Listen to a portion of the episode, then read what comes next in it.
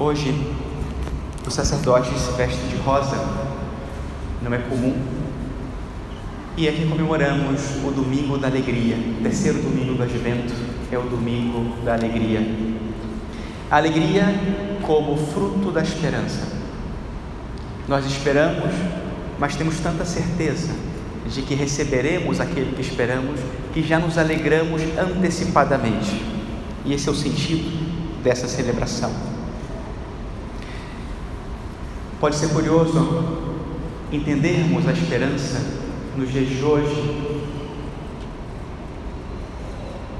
Nós somos parte de uma geração que não sabe esperar, possivelmente nós ou mais os nossos filhos, mais ainda os nossos netos. É cada vez mais difícil esperar.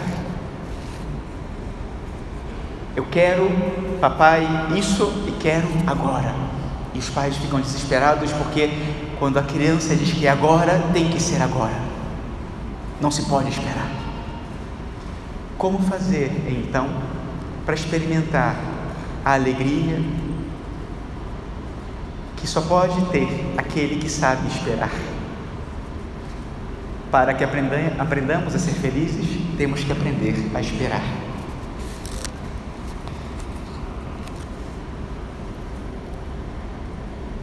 No romance do Pequeno Príncipe, o Saint-Exupéry diz o seguinte, ele vai narrando essa cena, que vocês todos, a maioria devem conhecer, devem conhecer.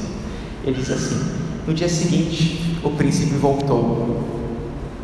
A raposa diz, teria sido melhor se voltasses à mesma hora. Se tu vens, por exemplo, às quatro da tarde, desde as três eu começarei a ser feliz. Quanto mais a hora for chegando, mais eu me sentirei feliz. Às quatro horas, então, estarei inquieta e agitada. Descobrirei o preço da felicidade. Mas, se tu vens a qualquer momento, nunca saberei a hora de preparar meu coração. É preciso que haja um ritual. A igreja é muito sábia, nosso Senhor é muito sábio, quando nos propõe o advento como um ritual. Nós sabemos o dia em que o Senhor vai chegar e precisamos ir nos preparando dia a dia para esse encontro. Porque essa chegada não é óbvia. Não podemos nos acostumar que no dia 25 comemoramos o Natal. Porque sempre é assim. Deveríamos comemorar como se nunca fosse assim. E como se esse dia fosse singular na face da terra e na nossa própria história. O mistério e o presente de um Deus feito homem, que se coloca diante de nós, que vem ao nosso encontro, não poderíamos, não deveríamos jamais nos acostumar com isso. É muito especial. Cada vez deveria ser como a única vez. Assim como quando nos formamos para a ordenação sacerdotal, para sermos sacerdotes.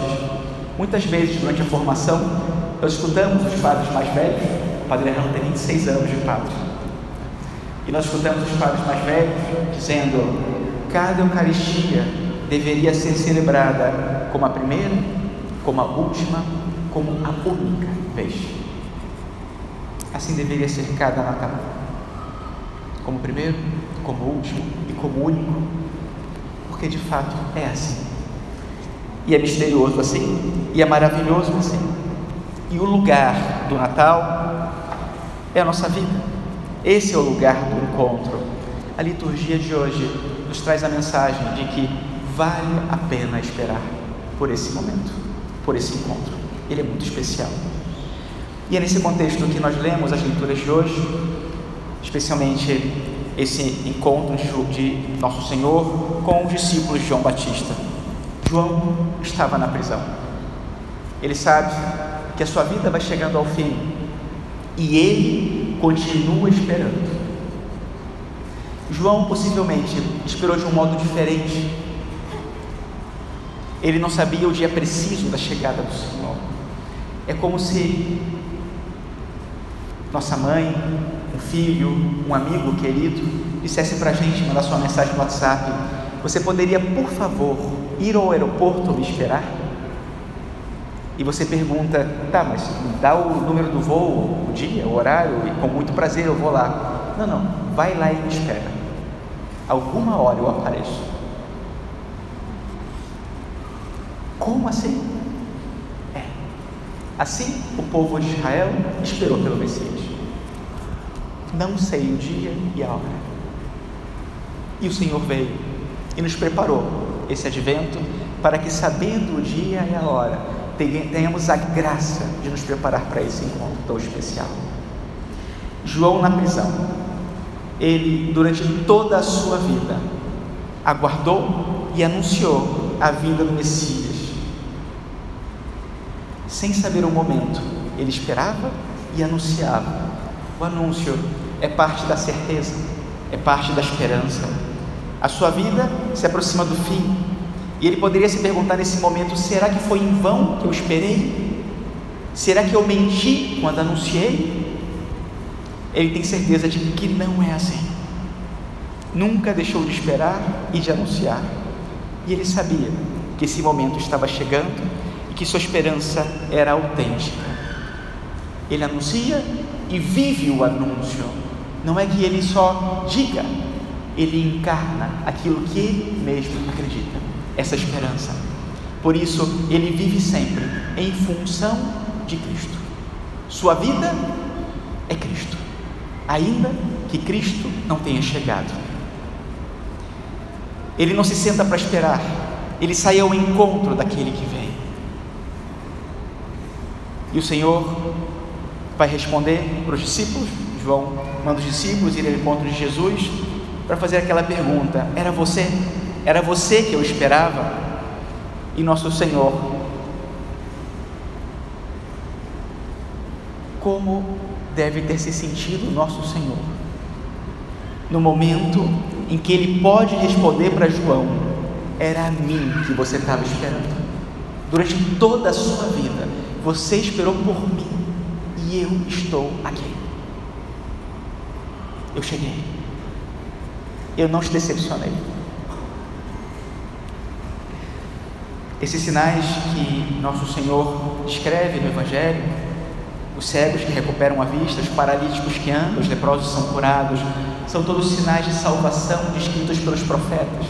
Os profetas esperaram a vinda do Senhor e anunciaram, e disseram que quando ele chegasse, ele daria esses sinais.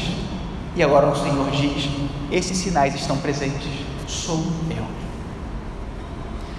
E depois ele vai virar para os discípulos e vai de novo se referir ao profeta Isaías, agora falando de João, porque João também foi anunciado pelo profeta Isaías, para dizer: quando chegar esse, então eis o sinal de que o outro está chegando.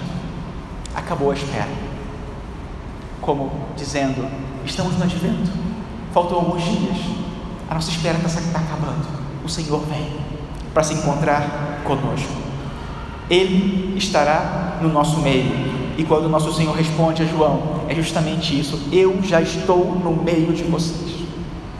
E de contar a João o que vês, o que ouvis, eu estou aqui. E com isso, nosso Senhor também diz a João, mas esse recado é para todos nós. Jesus conclui dizendo: No entanto, de todos os homens que já nasceram, nenhum é maior do que João Batista. Porém, o menor no reino dos céus é maior do que ele.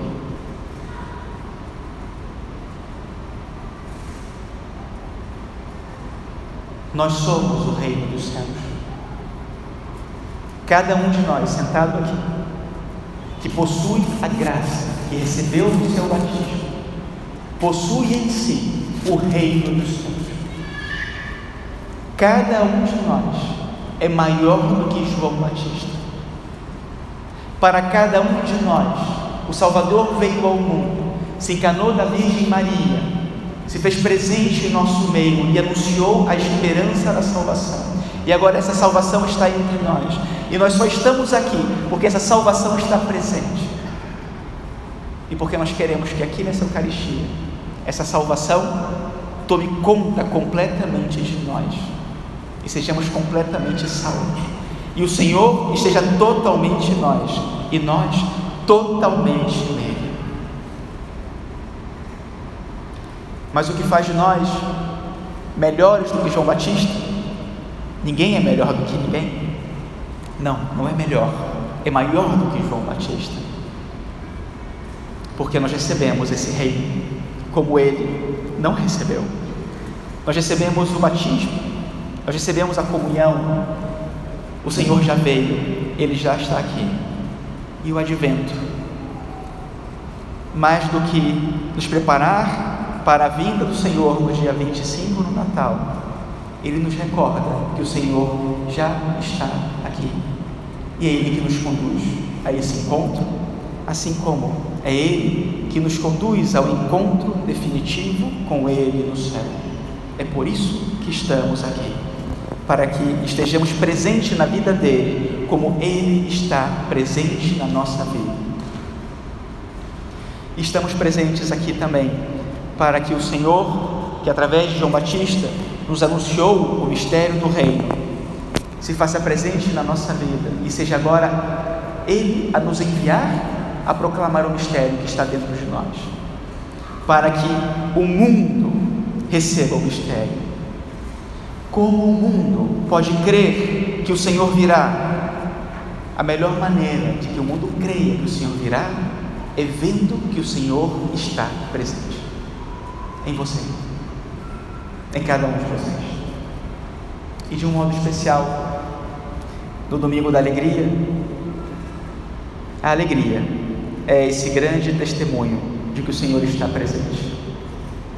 Uma alegria que talvez o Brasil, o mundo, tantas pessoas tenham perdido por qualquer razão, mas que nós não podemos perder, porque o Senhor está presente. Não significa que não haverá coisas que nos preocupem, não significa que não haverá tristezas na nossa vida, mas não podemos perder a alegria da esperança e da presença do Senhor, porque Ele está presente se Ele está presente. A tristeza pode vir, mas ela não pode sobrepor a alegria, porque a alegria do Senhor é aquela que está, que enche o nosso coração, que nos dá certeza de que essa presença do Senhor é para sempre. Louvado seja nosso Senhor Jesus Cristo.